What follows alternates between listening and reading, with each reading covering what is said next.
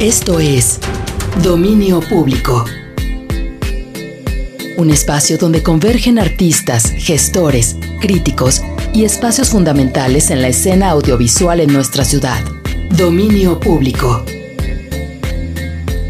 Conduce Mónica Ashida. Bienvenidos. Buenas noches, bienvenidos una vez más a Dominio Público, eh, un espacio para escuchar de viva voz a los actores y representantes del arte contemporáneo en nuestra ciudad y desde aquí. Eh, le damos la bienvenida a quienes nos están escuchando en Guadalajara, en el 96.3, en Puerto Vallarta en el 91.9 y en Ciudad Guzmán en el 107.1. También nos pueden escuchar en línea por jaliscoradio.com y en las redes sociales de arroba Jalisco Radio en Facebook, Instagram y Twitter. Y con la novedad que yo también ya tengo Twitter por fin desde ayer. Necesito seguidores porque nomás hay una persona que me sigue. este, y mi Twitter es arroba Ashida Mónica. Así que si quieren preguntar algo al invitado, hacer un comentario, mandarnos saludos, aquí estamos listos para recibir sus llamadas. También tenemos un número de teléfono, es el 3030-5326 y 3030-5328. Y pues esta noche, como ya estuve anunciando, y probablemente ya se dan cuenta por la risa que se escuchó de fondo, tengo una invitada muy especial, alguien muy querida, muy admirada y, y pues compañera de, de varias andanzas ya, que es Florencia Guillén. Hola. Bienvenida, bienvenida, bienvenida. Hola, Mónica. Me da mucho gusto tenerte aquí. Ya, traía muchas ganas de platicáramos. de cotorrear. Y de cotorrear un rato porque es, es una mujer muy ocupada y es muy difícil encontrarla. Les voy a leer un poquito de, de la semblanza de, de Florencia para quienes no la conocen puedan tener algo en sus manos con qué ¿Quién trabajar. Es esa? ¿Quién es esa? Florencia Guillén estudió pintura en el Instituto Spinelli en Italia y se graduó de la licenciatura en Historia del Arte y Artes Visuales en el Goldsmith College en Londres. Tiene también una maestría en Artes Visuales de The Slade School of Fine Art en la misma ciudad, en Londres. Y tiene múltiples exposiciones, realmente podríamos decir que en el mundo, porque eh, quería así como poner en Estados Unidos, en México, pero pues realmente has estado en todos lados, ¿no? Desde Filipinas, en Colombia, en, en, por toda Europa, aquí en México. Entonces, no podemos decir todos los lugares porque nos tomaría mucho tiempo. Pero también ella, gran parte de su quehacer ahora también, se dedica y se ha dedicado a la docencia. Florencia ha sido profesora de Historia del Arte y Creación en distintas universidades aquí en Guadalajara, ¿verdad? y actualmente es coordinadora de la licenciatura en artes visuales del ESAC. Así es que muchas cosas para platicar. sí. Pues bienvenida Florencia, muchas gracias por gracias, tomarte este Mónica. tiempito para No, venir bien, en noche de viernes. Sí, es un buen plan, radio. diferente. Es muy diferente, por Voy ir a la radio. No más. A ver, Florencia, pues en este espacio lo que queremos es darle voz a los artistas para que el público los conozca. Entonces me gustaría mucho que empezaras por platicarles un poco cómo es tu ingreso al mundo del arte, cómo es que decides ser artista. Eh, eh, digo, es una decisión no fácil, como Sí. cualquier decisión de vida, pero me gustaría un poquito que nos platicaras el principio. Fue bastante inconsciente Muy bien, muy bien.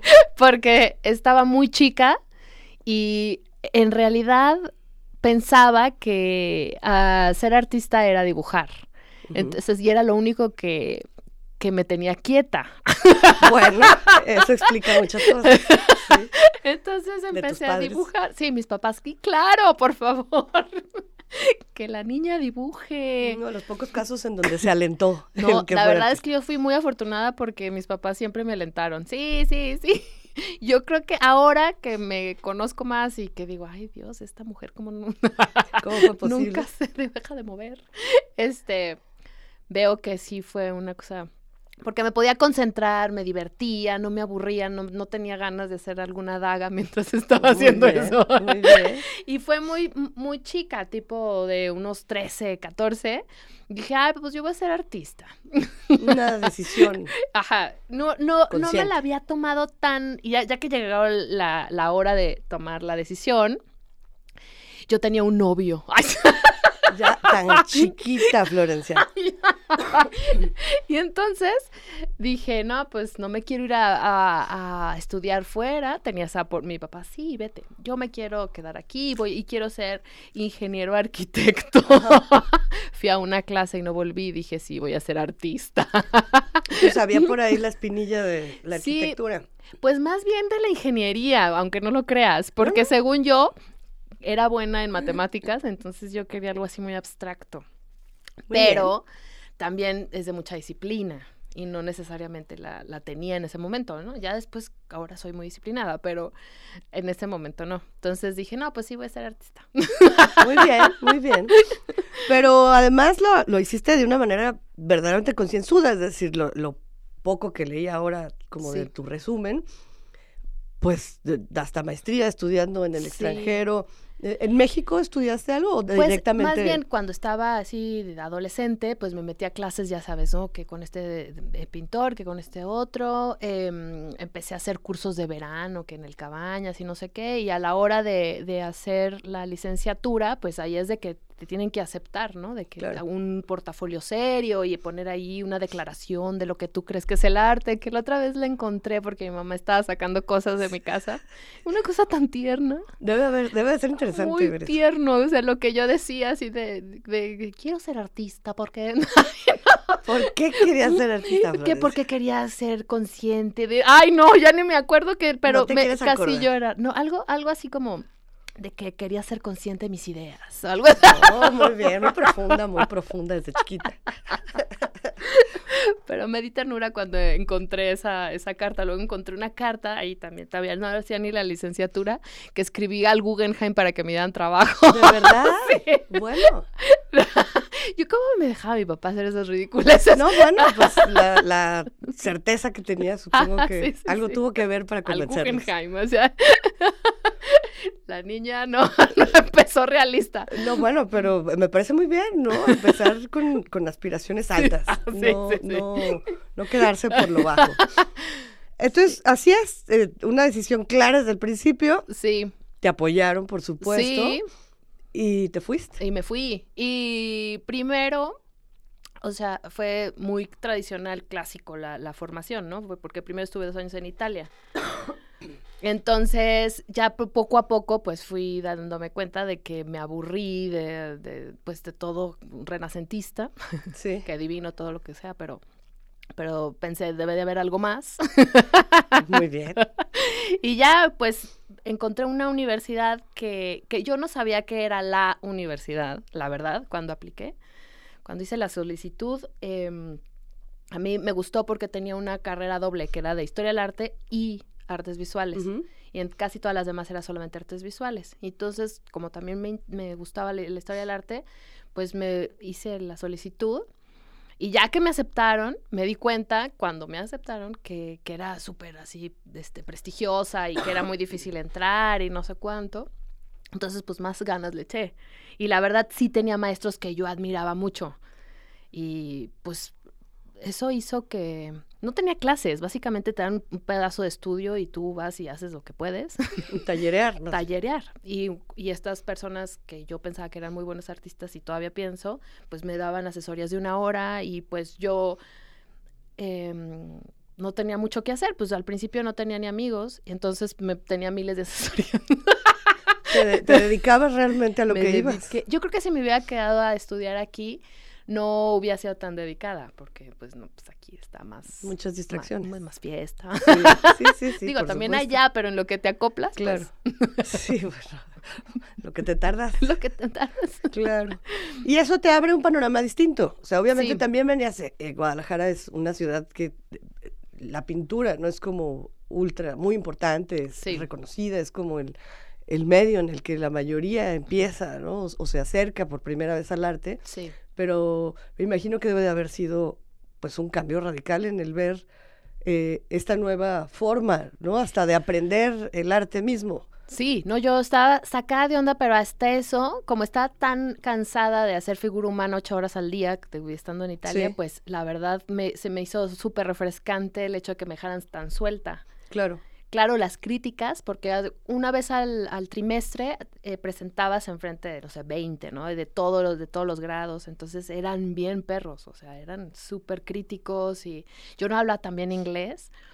Entonces, pues nada, me trababa, me ponía nerviosa, lloraba, obviamente, después de cada crítica. Híjole, pues sí, me imagino, me imagino. Yo no soy conceptual. Bueno, al menos lo sabías, sabías que existía esa posibilidad que no eras. Es que no entiendo qué me dicen. Sí.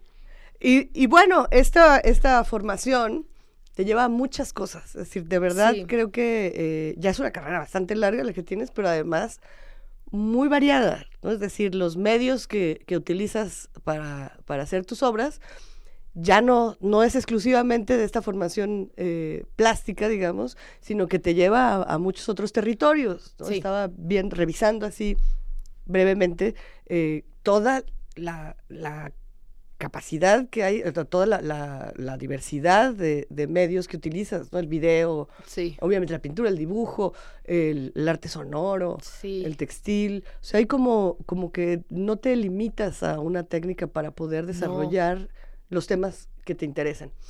Eh, vamos a un corte musical. Para que nuestros amigos escuchen un poco de la música que trajiste. ¿Te acuerdas de cuál es la canción? La primera era Métele, que era de Buscabulla. Y es una, de hecho me traje tres canciones que me han recomendado alumnos. Muy bien. Porque me caen muy bien. Entonces, esta me lo recomendó una que fue una chica que fue mi alumna y que ahora es mi amiga, que se llama Ana Quiñones. Muy bien. Pues vamos a ver qué, qué tal la recomendación.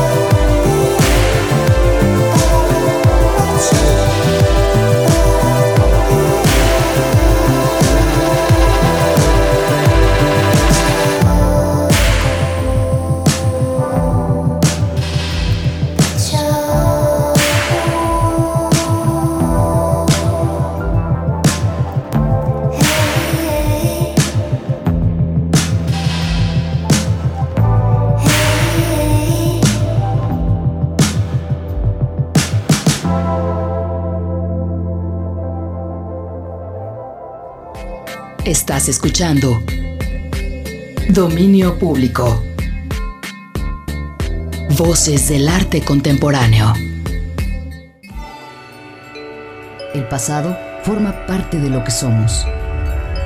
JB. Jalisco Radio. Una cosa es salir de fiesta. Otra cosa es salir de urgencias. Una cosa es querer levantarse.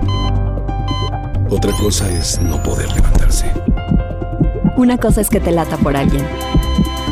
Otra cosa es morir por nada. Las drogas te llevan al peor lugar. Hay otro camino. Te ayudamos a encontrarlo. 800-911-2000. Escuchemos primero. Estrategia Nacional para la Prevención de las Adicciones. Secretaría de Gobernación. Gobierno de México. Bemol en lunes de música. Cultura Jalisco presenta a Chris Song en el piano y Daniel Dastor con el violín. Un dueto imperdible en recital, abordando repertorio con obras de Mozart y Beethoven. El lunes 10 de febrero en Sala de Cámara de Palco y martes 11 de febrero, Sala de Cámara del Teatro de Gollado a las 20:30 horas. Boletos en Ticketmaster y en taquillas de palco. La Casa de las Palabras. El rescate de las leyendas. Un encuentro de las tradiciones, las letras y la voz. ¿Guatacame? Buenas tardes. Y le damos la bienvenida a nuestro especialista de superlujo. Encantado de estar aquí con ustedes en cabina. Acompaña a Salvador López y a Ana Belén Castillo todos los viernes en punto de las 10 de la noche a través de la JB Jalisco Radio. La Casa de las Palabras, de las letras a la voz. Este domingo en Jalisco en la Hora Nacional estará dedicada a Guadalajara por los 478 años de su fundación. Son un postre típico de Jalisco. Gastronomía tapatía con las jericayas. Y por supuesto, canciones inspiradas en la bella perla tapatía. Jalisco en la hora nacional. El espacio dedicado a nuestro estado. 9 de febrero, 10.30 de la noche por Jalisco Radio y Jalisco TV.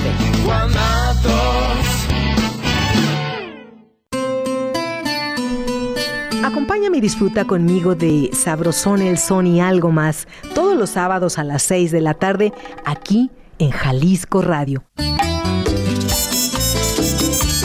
Sabrosón el son y algo más es para ti, es para bailar, es para disfrutar, es para todos. La refundación trabaja para que tu movilidad sea más rápida y segura con mi macro periférico. Las obras avanzan y a partir del domingo 2 de febrero habrá reducción de carriles en el tramo de prolongación Tepeyac a prolongación La Calma en Zapopan. Agradecemos tu comprensión y paciencia. Utiliza Google Maps y Waze para que planees mejor tus traslados.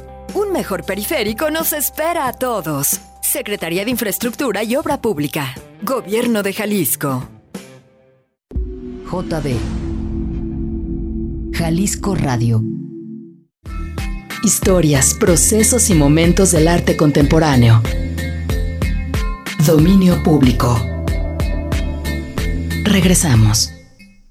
Estamos de regreso platicando con Florencia Guillén, que nos acompaña esta noche. Y pues resulta que el Twitter y las redes sociales sí funcionan, porque ya hasta saludos vamos a dar a las mamitas que están tomándose unos mezcales, les mandamos muchos saludos. Hola, mamá. Ali James, que nos está oyendo, ya, ya puso la prueba de que y nos Álvaro está escuchando. también me. Álvaro, no, hay mucha gente. Qué bueno, qué bueno que se comuniquen, que nos hagan saber que, que no estamos solas en el aire. a ver, pero ya, Florencia, vamos a, A ver, hablar. pues. Eh, Florencia nos estaba platicando de lo que fue su formación, cómo fue que llegó a decidir ser artista y el camino académico prácticamente y como de descubrimiento de nuevas posibilidades que, que tomó. Pero ahora ya me gustaría que empezáramos a platicar directamente sobre tu trabajo. Tienes como líneas discursivas bastante claras, ¿no? Que profundizas, que investigas y que, que trabajas constantemente. Y me gustaría que platicáramos un poquito respecto de eso. Eh, uno de los primeros temas probablemente que, que, que recuerdo en ese momento es la migración, es el movimiento, ¿no? Y que, y que mucho tiene que ver probablemente con estos viajes, con el salir, con el estar fuera. Platícanos un poco de eso. A ver, pues primero en realidad esto de la migración y el movimiento eh, nació como un tema que estando yo fuera de México, se volvía como más relevante, ¿no? En Sí. una, de una manera como de posicionarme en algún espacio, ¿no? De, de, de el espacio del otro, ¿no? Sí, sí. que acá no sé qué soy, pero no soy otra. Siendo acá tú. ya no. ¿Ya ves? ¿Qué pasa No con sé, eso, Mónica? no sé, Explícamelo. no sé. Entonces, como estaba también em, muy metida en historia del arte, que allá, no sé, em, como que el programa no era histórico como tal, era más teórico. Ujú. Entonces, em, tomé una clase de poscolonialismo y como que encontré ahí eh, cosas que resonaban con la manera en la que yo trabajaba. Entonces empecé a quererme mover y a, que ser- a, a- a- a tratar temas en los que yo veía que había cosas en común con Latinoamérica desde Europa y pues todas estas definiciones de Latinoamérica, de dónde Sí. venía, ¿no? Entonces, de como que desde una manera de explorar la identidad empecé a ver qué pasaba con uno si estaba desplazado, ¿no? Y aunque sea por gusto. Sí. Y desde un lugar, pues, bastante a gusto, ¿no? Claro, Digo, no, ajá. Entonces, mi, mi- migración no necesariamente como estas cosas forzadas, sino con el espacio de, de estar en el lugar de otra cultura. Entonces empecé también a interesarme por hacer muchas residencias. Cuando me gradué dije, tenía estas como lógicas bastante infantiles, pero que me llevaban por algún ca- un camino, ¿no? Como decir, bueno, yo en aquel tiempo decía, no me veo haciendo objetos que puedan ir en una casa, ¿no? O eh, eh, eh, porque me gradué haciendo mucho video. Y eh, una manera de justificar mi posición o mi, mi rol como persona en la sociedad y ser artista era que tenía que producir algo que se, que, en el que me pagaran. Claro, sí, que se pudiera vender, un insertarte en un o, mercado. ¿no? Pues más que un mercado, más bien que la actividad de hacer arte eh, me permitiera vivir. Entonces hice muchas residencias al inicio en las que simplemente me daban dinero para viajar y yo pues hacía mis reflexiones artísticas. Muy bien. Bueno, lo dices como cualquier cosa, pero es una maravilla. Sí, la verdad es que eso me hizo que todos mis veintes eh, viajara muchísimo y mm, eh, más que hablar de migración empecé a hablar como de estos lugares comunes en el mundo eh, en las que estábamos unidos, ¿no? Este, culturalmente. Entonces hice con esta ese, con ese marco conceptual, digamos, que hice un viaje que, que, que según yo lo iba a probar, sí. que era de partir de Moscú hasta China. Ok.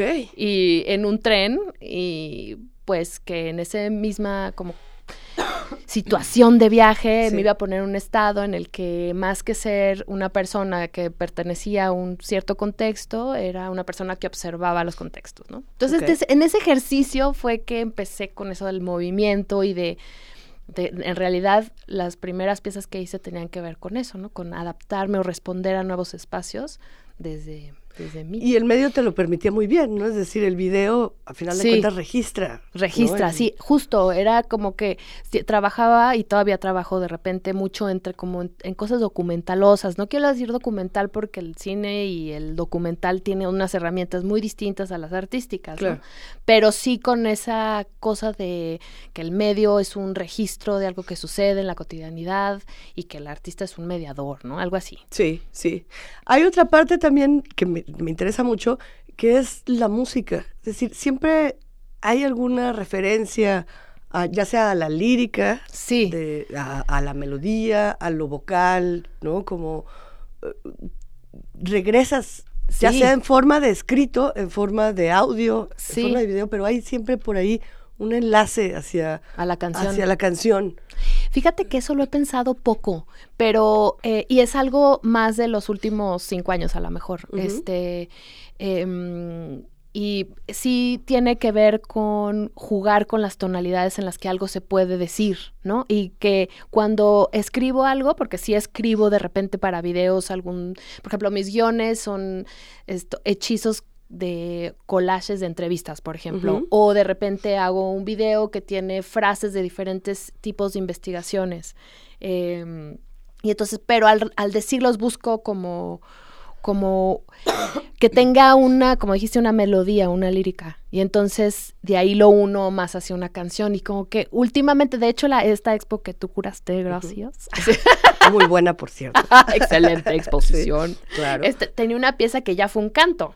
Sí. Un canto al agua, al río. Entonces, sí, es el tengo que pensar más por cómo llegué a eso, ¿no? Claro. Pero llegó desde el texto y según yo con la canción llegas a cosas que te paran los pelos, o sea, de la piel, o sea, Sí, sí, sí. de pelos de gallina, que el texto te tardas más. ¿no? Exacto.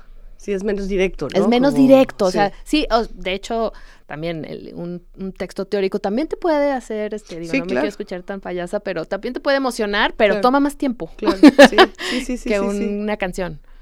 Eh, lo pienso también, por ejemplo, en esta pieza que hiciste, ¿no? De los dos puertos. Ah, sí. Como e- esta idea de, de, de unir a través de, de algo vocal Sí. Dos lugares completamente distintos, ¿no? En, Sí. en dos imágenes distintas, en dos momentos distintos, pero a través de ti también. Pues. Sí, ahí fue más por presupuesto. Ok. Porque Me justo estás esa... el romance a todo, Florencia. No, no, no. pero es que es que sí.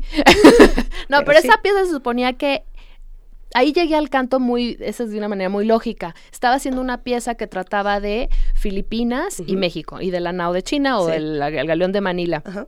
Y en estos barcos, eh, además de muchas cosas que siempre me han inter- interesado del mar, eh, este, las tareas de los marineros se cantan porque tienen una rítmica, Ajá, ¿no? Bueno, se cantaban, ritmo, ¿no? sí.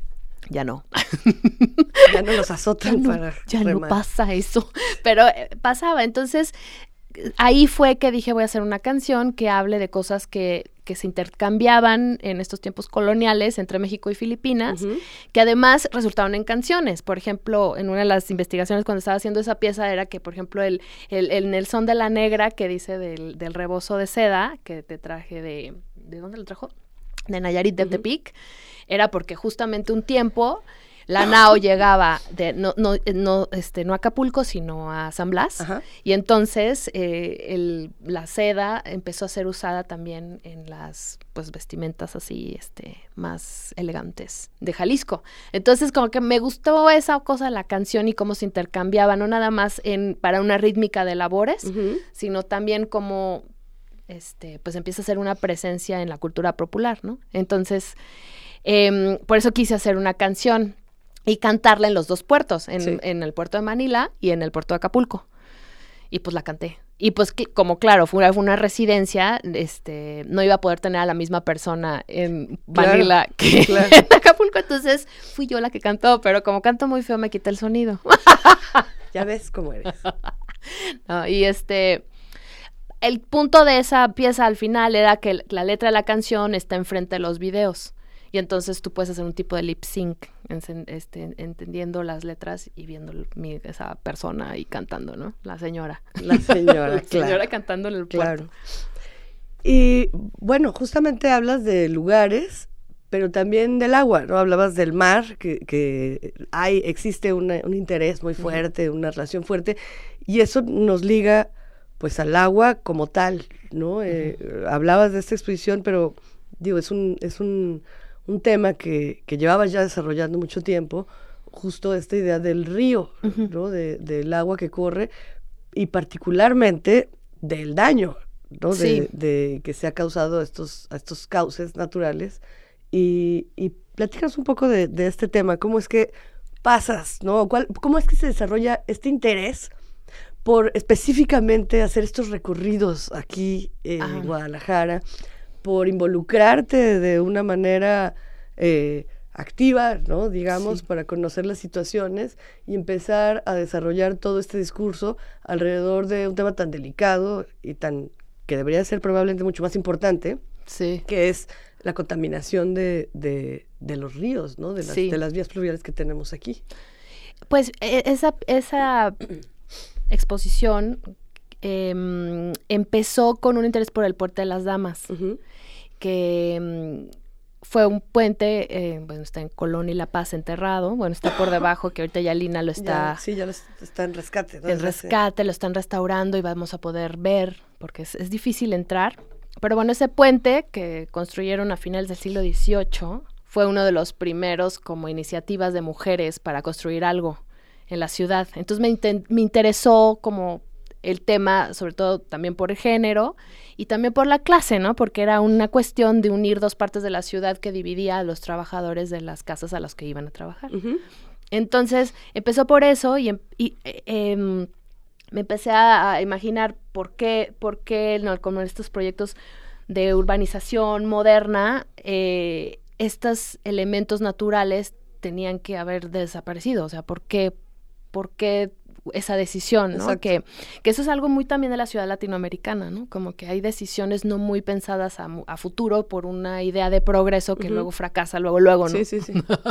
sí, por desgracia, ejemplos. Sí, o sea. Entonces, pues a partir de esa cosa fue que me interesó em, ir a dar eh, vueltas por la ciudad en, las, los espacios donde salen estos ríos que están entubados y que corrían por Guadalajara y que fue de una... De hecho, las, casi todas las ciudades se, se, asientan donde hay agua. Sí, es una condición. Es una condición vital, sí. Eh, y entonces e, esta decisión después es, esconderla se me hacía como muy este interesante hasta retóricamente, ¿no? Sí, sí, pues sí, digo, eh, es como ejemplo de, de una mentalidad, ¿no? sí. De una forma de pensar extraña. Muy extraña. Que, que, bueno, después fue cada vez más evidente. Sí.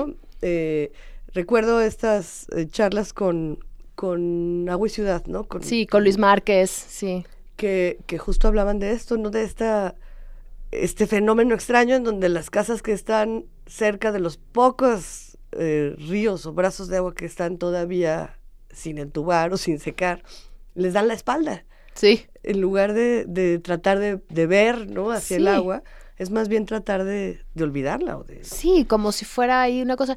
Sí, e, y aparte este ciclo del, por ejemplo, de las, de las aguas, de, de las inundaciones y las sequías, normalmente tendrían un balance. Pero el desarrollo siempre es como tan loco que ese balance se rompe y entonces se inunda muchísimo que todo eso nos tocó. Digo, ahorita se inunda todavía. O sea, aquí esta calle. aquí, afuera. Aquí afuera uno puede nadar. Sí.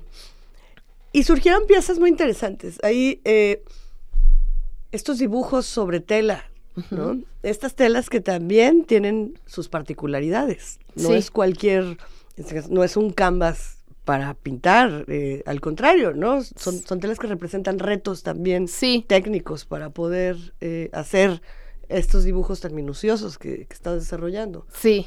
¿Por qué seleccionaste Mira, meterte en esos problemas? la tela de piña porque me gustaba muchísimo. Y una de las piezas que tenía varios tipos de telas también eran tipos de telas que se usaban en ropa de diferentes como estratos sociales, ¿no? Entonces eso también como era, era, era intencional eh, usarlo como para que, que, que, hablara también de esas divisiones o de estas este, eh, diferencias tan marcadas, ¿no? Sí.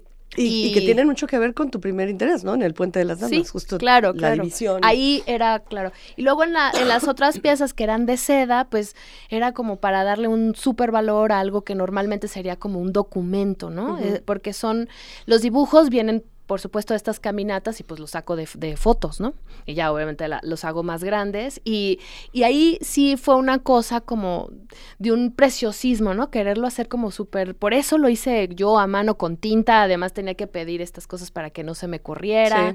Me equivocaba y pues imagínate, o sea, una, un metro de, de seda cuesta 700 pesos. Claro, sí, sí, no, no, no es tan fácil. Pero ¿sabes que no me equivoqué? Muy bien. No, o sea, porque ya había hecho dibujos sobre seda en otro tema y, eh, hice un jarrón chino que era de esta pieza, de esta serie de piezas sobre Filipinas y los eh, intercambios con Asia, un jarrón chino súper difícil que estaba, me tomó como tres días, ocho horas, que bueno, es mucho si estás dibujando con un pincel flaquito y pues estabas imitando esta cerámica, ¿no? Es, que es blanca con azul y ya iba a terminar y se me soltó el pincel y entonces... No, bueno. A llorar. A llorar. Entonces, sí, o sea, obviamente no, ahí ya lloré. Sí lloré. Sí, pues sí, claro. Es la verdad. Lo que menos esperaría. Y una semana no pude enfrentar otra vez dibujar. Dije, es una pena. Pero bueno, ya, ya estaba ahí al menos Ya la estaba, mano, ¿no? la práctica. Oye, y otra cosa que me llamó la atención fue la forma, el soporte. Es soporte casi como de estandarte Sí, de porque- manifestación, no como pancarta, como... Sí, era eso, porque eh, me gusta, o sea, digo, sí le hice una vez una, una, sí saqué una de esas este, pancartas a la calle, digamos, pero eh, sí, es, es bastante peligroso porque es seda. Entonces, entonces, digo, si un pájaro pasa, pues ya también lloraré. Bueno, e- era la intención, pero bueno. Pero bueno, era ese contraste, ¿no? De, de, de la pancarta y que sí era algo que tenía que ser visibilizado de alguna manera, Sí. pero también co- con, la como combinación de este preciosismo de la seda dibujada, ¿no? Y que funcionaba también en el interior. Es Sí. decir, creo que ya solamente el tener ese soporte Sí. te, te remite inmediatamente a este gesto Sí. ¿no? de, de- de denuncia. Sí. Vamos con otro corte musical, Sí. Florencia. No, yo no tengo aquí escritas tus canciones, no sé cuál sigue. Creo que era... Ah, creo que era una en donde... ¿Eh, ¿Opinión de mierda? Sí, De exacto. las Punsets. Exacto. Regresamos.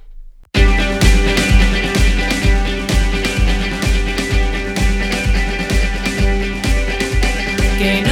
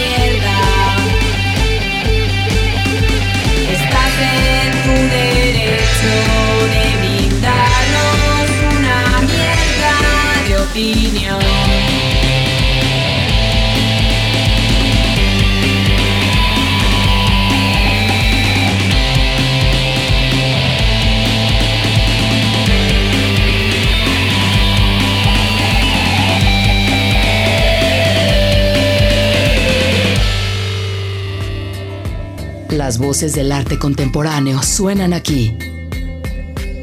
Dominio público. Volvemos. XCJB 96.3 FM transmite con 30.000 watts de potencia desde Guadalajara, Jalisco, México.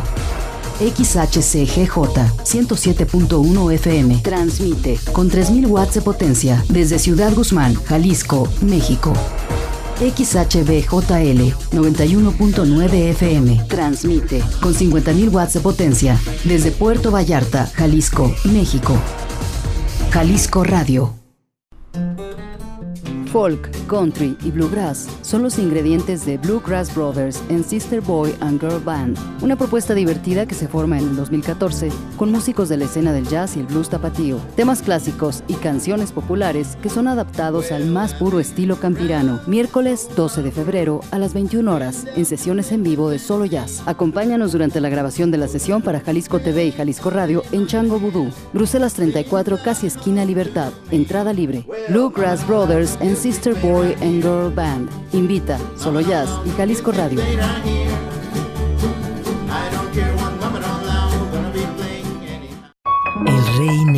La intersección entre el sonido y el silencio. Los mejores momentos de las grandes obras pianísticas de la música universal encuentran un espacio sonoro los domingos a las 3 de la tarde en FM 96.3 Guadalajara, 107.1 Ciudad Guzmán, 91.9 Puerto Vallarta, en AM 630 Guadalajara y 1080 en Puerto Vallarta. El Rey Negro. Conduce Sergio Hernández. Jalisco Radio. En Palco hasta el 15 de febrero, el triunfo del arte italiano en la era digital. Viaja virtualmente en París, Venecia, Florencia y admira las obras maestras de Giotto y Botticelli en unas reproducciones luminosas gigantes. Una exposición única y espectacular, presentada por Radio Televisión Italiana para toda la familia. Boletos en Palco y en Ticketmaster. Invita Jalisco Radio. JB. Jalisco Radio. Historias, procesos y momentos del arte contemporáneo. Dominio público. Regresamos. Estamos de regreso. Muchas gracias por seguir con nosotros. Seguimos platicando con Florencia Guillén, que ya nos adentramos un poco más a lo que es tu trabajo. Entonces, hablábamos ¿no? de, de este, este interés por el agua, ¿no? cómo empieza por la ciudad, por cómo se construye, por sus decisiones. Pero me gustaría ahora pasar un poquito a una parte muy interesante que son, son las colaboraciones. ¿No? Ah, sí. Eh, es, lo que sucede es que me parece un tema importante de resaltar, porque es difícil, ¿no? En, en realidad la, la creación, pues es muy personal de, en, en todas las maneras, pero hay como todas estas afinidades, estas sensibilidades que llevan de repente a estas coincidencias afortunadas en donde se crean colaboraciones artísticas muy interesantes. Sí. Yo tengo presente la que, la, la que hiciste con Ikari, eh, que, que además basa la música ahora sí directamente, ¿no? Con alguien que la, la hace muy bien y que es lo suyo, ¿no? Sí. Digamos. ¿Cómo, ¿Cómo fue que pasó eso? Eh, Fue pa- eh, pasando, la primera vez que conocí a Ikari fue porque estaba curando una expo que presentó en Border hace años, como ocho años. Y de hecho hicimos muchísimo clic porque es bien clavada, ¿no? Eh, Estudió filosofía, entonces por ahí nos empezamos a, a unir más. Y después ya por razones de la vida, de coincidencias de amigos, nos hicimos muy, muy cercanas. Y justamente una vez platicando sobre, sobre el agua y sobre hacer... em, de hecho fue antes de, de andar con lo del agua, eh, hicimos un video de ella que se llama Ave de Malagüero. Así un video tal cual. Un ¿no? video, musical. Cuando ella estaba sacando varios videos que hizo con diferentes artistas, eh, uno de ellos fue conmigo y de hecho fue una colaboración con, eh, la dirigió Andrés Villa que hace varios este, videos musicales, y yo hice el arte, pero como la manera de colaborar con Andrés y con Ikari fue interesante porque eh, yo de, de dibujos sacamos el guion, o sea, de dibujos que yo eh, saqué de la canción que escribió Mayra Rofte, que es amiga de Ikari también. Hice unos dibujos, de los dibujos Andrés Villa hizo un guion y construyó la narrativa para el, para el video y después en el video usamos piezas mías, artísticas, y también piezas que hicieron todos. Ok, muy bien. Desde fotógrafo hasta este digo, to- eh, como seis personas hicieron cerámica cerca Sí. del guion. O sea, fue una cosa ahí que se fue haciendo cada vez más grande. También co- eh, la, la parte textil la colaboré con Mar- eh, Pau Martínez, que hicimos las alas y el vestuario, bueno, el vestuario Paulina y yo lo- las alas del ave de Malagüero. Y pues a partir de eso empezamos a hacer también este proyecto que se llama Lugar de Voz, que tiene que ver con darle personalidad jurídica a Chapala en específico. Que eso creció porque de esas salas que hicimos para ese video de Abel Malagüero, ella hizo un viaje a Nueva Zelanda con su pareja, en donde conoció a la tribu maori que le dio personalidad jurídica al río Wanganui. Ok. Y le platicó de las salas y de nuestro personaje, que ella cuando se fue a Nueva Zelanda por cuatro meses, y como estábamos todas, ah, sí, hay que colaborar a la distancia. No sabemos bien cómo, pero ella se está- empezó a sacar fotos en diferentes espacios con las salas, Ujú. pero en realidad la colaboración fuerte fue cuando conoció a, a, a Tamaho Rowe, que es este líder maorí de la tribu que después de 120 años logró darle personalidad jurídica a su río sagrado. Entonces fue una cosa de verdad muy mágica Sí, como una revelación. una revelación y además eh, muy azarosa. Sí. O sea, no, nunca pensamos que, que el- la colaboración sí iba a ir hacia algo así, como que tenía que ver con metodologías indígenas y que tenía que ver con algo jurídico y no con arte por per se. Claro. Entonces nos clavamos más y más porque empezamos a leer sobre lo que significaba y, y de verdad el proyecto ya lo vemos como algo de vida, como algo de, sí, como de activar cosas. El primer, la primera este, serie de eventos fue un concierto, una exposición, una charla y un eh, ritual en el que tres maurís vinieron a, mauríes se dice, a la isla de los alacranes y tuvieron un intercambio con tres maracamés birráricas. Y entonces eso fue súper mágico. eh. Yo no soy nada, muy, no soy muy pachamama, la verdad, ¿eh? Este, pero adiós, como de verdad fue un, una ceremonia muy bonita Sí. que sucedió e- en un nivel que no era tan racional, que eso es lo interesante de lo ritual y del, Claro. del rito en sí, ¿no? Que Sí. tiene esto, creo, parecido con el arte, que es como, no necesariamente es un lugar tan lógico Sí. de por qué sientes o por qué, sign- eh, qué significa, como que no tiene que ver con el tiempo, es una cosa extraña. Sí. Entonces, en ese intercambio, eh, intercambiaron aguas del río Wanganui y las echaron al río de Chapala, bueno, a la laguna de Chapala, para hacer esta como augurio de que en algún punto también Chapala iba a tener Iba a esta tener personalidad ese- ese jurídica. mismo desenlace. Sí, ¿no? es el mismo desenlace. Entonces estuvo, la verdad, muy bonito. Y después sacaron un disco que se llama Lugar de Voz, que está en Spotify. Y sacamos, bueno, son 25 artistas colaboraron, fueron comisionados, compusieron para Chapala y se presentaron en el malecón de Ajijic.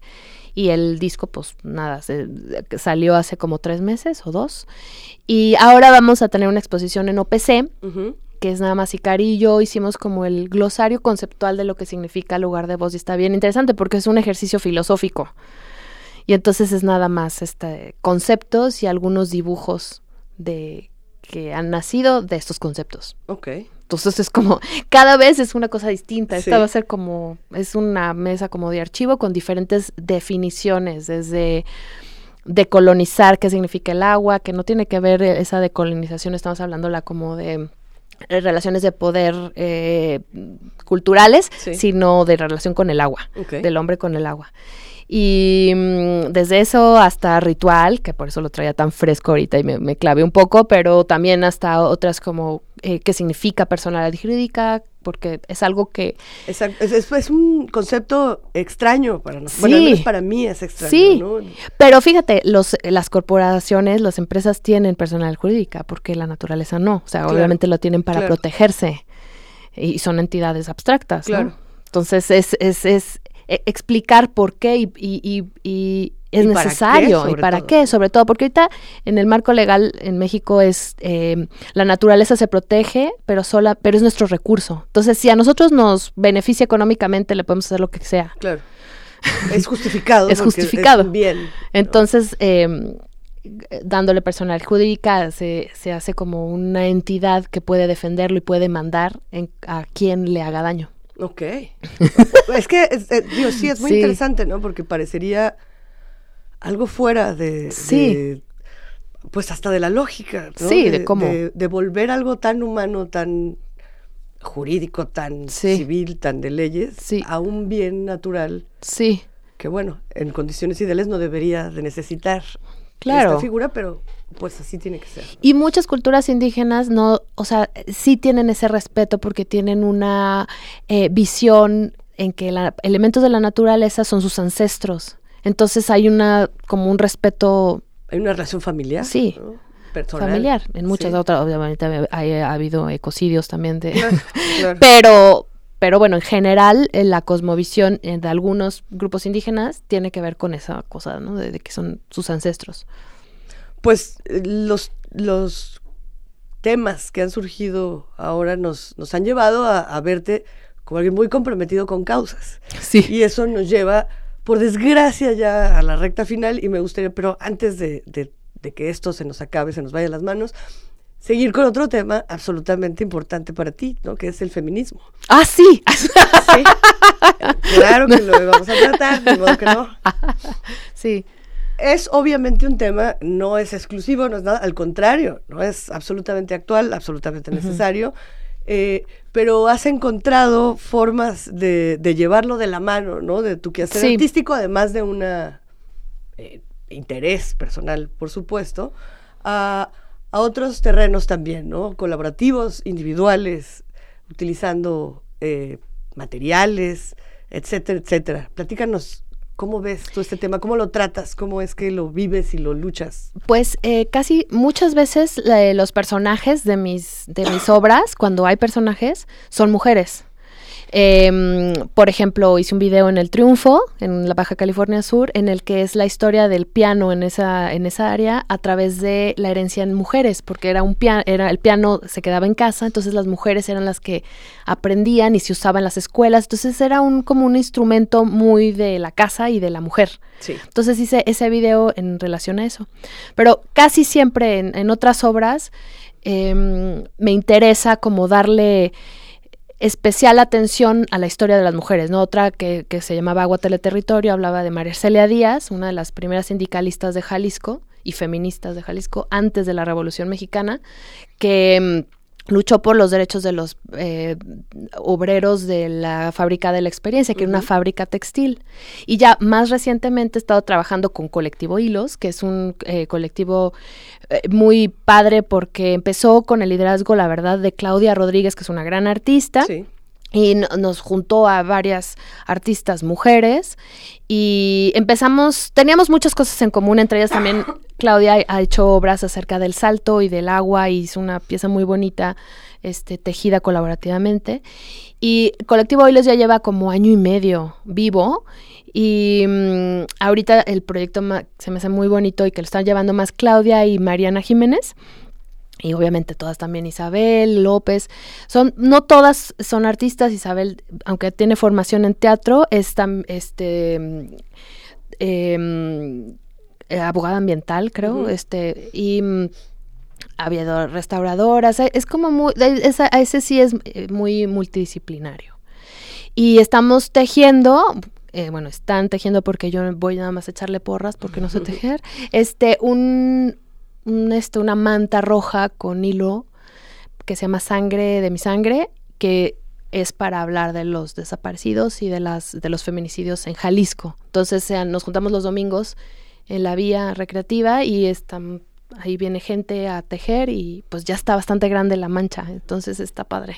El 7 de marzo vamos a estar ahí haciendo este un llamado a que colaboren para ponerla en un espacio público y a poder hacer una como marcha. La acción. La acción. ¿no? A pasar a la acción. Para acción a la acción y a- a- así es. Y está, está, ha sido muy bonito porque mucha gente va y teje, hombres, mujeres, este, de todas las edades y pues es una convivencia, ¿no? Bueno, es, es el, el unirse, ¿no? El unirse que- también es tu- Simbólicamente es algo muy importante. Sí, sí, sí, sí, sí, sí. Sí, familiares de desaparecidos han ido y de... Entonces ha sido como que, que además para muchas situaciones así como de estar en ese dolor, eh, ocuparse hace que tu mente se pare un poquito, ¿no? Pero Claro. también esta como empatía de gente que a lo mejor no lo ha vivido, pero sabe que está mal, ¿no? Que, que es Claro. algo importante a, notar. Sí, pues, es algo doloroso para cualquiera. Sí, horrible, Para sí. todos, ¿no? Para, cualquiera, todos, para una todos. cosa de todos, ¿no? Claro. Sí.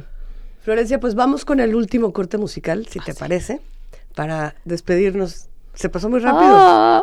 pero ni modo, así es esto.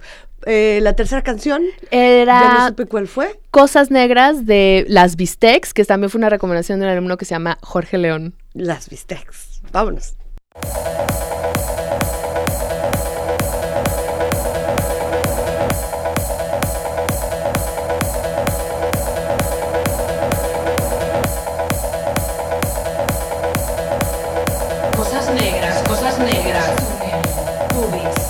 Cosas negras, cosas negras. Suegras. Caries. Cosas negras, cosas negras. Fuentes. Pecas. Cosas negras, cosas negras. Berries. Ovejas. Cosas negras, cosas negras.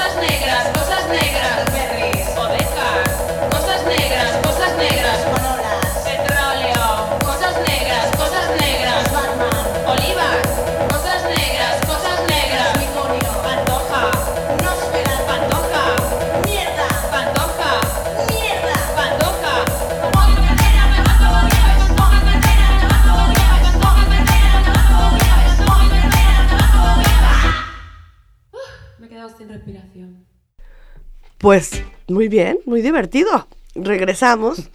Y pues sí, como te decía, desgraciadamente nos queda ya muy poco tiempo, pero creo que todavía podemos platicar de una colaboración más. Sí. ¿no? A ver, cuéntanos qué estás haciendo. Bueno, ahorita, desde siempre he trabajado mucho con Jair López, que es un artista sonoro. Eh, y en verano pasado hicimos una residencia en el Estero El Salado, en Puerto Vallarta, que es donde están los cocodrilos, que también, o sea, está disminuido el 45%. por la marina Sí, alrededor. qué. Pero todavía están ahí los cocodrilos felices. Hay, hay, hay 45 cocodrilos.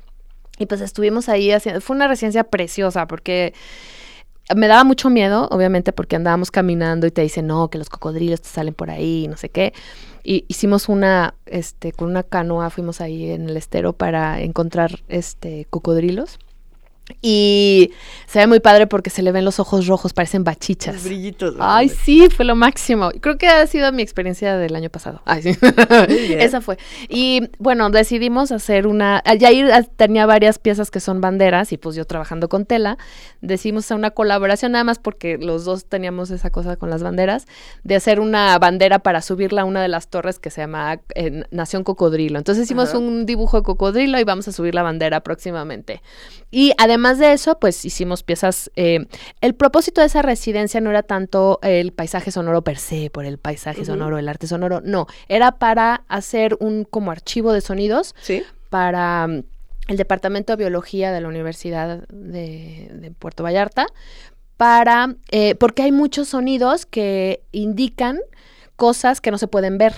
Entonces estuvimos grabando, yo grabo fatal, pero bueno, ahí estuve con- también yo con mi, con mi micrófono y Sí. sí, fue- fue- fueron seis artistas, diferentes este, formaciones, otros músicos, otros menos, como yo que soy más arte visual, pero fue interesante hacer ese, esa participación.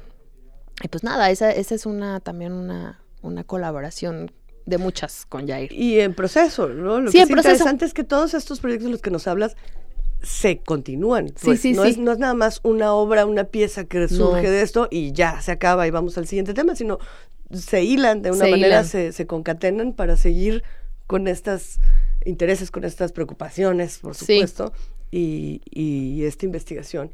Pues, Florencia, si quieren ver más de tu trabajo, ¿cómo pueden hacer? Pues eh, si pones, eh, no tengo sitio de internet, pero si pones Florencia Guillén salen cosas ahí en Google. pero en mi Instagram soy bastante activa de mis procesos, la verdad. Y tú sí pones tu obra. Sí pongo obra. Muy Y bien. ya digo, también amigos, ¿eh? Les pongo a mis amigos, a mi perro y a mi obra. Bueno, bueno, pero ahí es donde pueden ver, porque lo interesante es justo esto, no estés apenas una probadita Sí. para conocerte, para oírte, para ver lo que estás haciendo, pero ojalá que despierte interés para que te conozcan mucho más, Sí. ¿no? Sí. Pues nos tenemos que ir. Muchísimas Uh, gracias. no, gracias, Mónica, qué divertido. No, pues seguramente regresarás, Ah, porque sí, por hay favor. muchas cosas de qué platicar. Muchas gracias a quienes nos escucharon, a Fabián Pelayo en los controles técnicos. Y espero la próxima semana ya no tener gripa, una disculpa por lo mormada. Pero me voy a cuidar y seguimos. Hasta la próxima canción. semana. Muchas gracias. Ya no tiene excusa. Hoy salió con su amiga. Dice que pa' matar la tusa. Que porque un hombre le pagó mal. Está dura y abusa. Se cansó de ser buena. Ahora es ella quien los usa. Que porque un hombre le pagó mal. Ya no se le ve sentimental. Dice que por otro man no. Por hoy fue todo en Dominio Público. Te esperamos el próximo viernes en punto de las 9 de la noche para seguir explorando la historia, procesos y momentos del arte contemporáneo. Hasta entonces, aquí, en el 96.3 FM de JB, Jalisco Radio.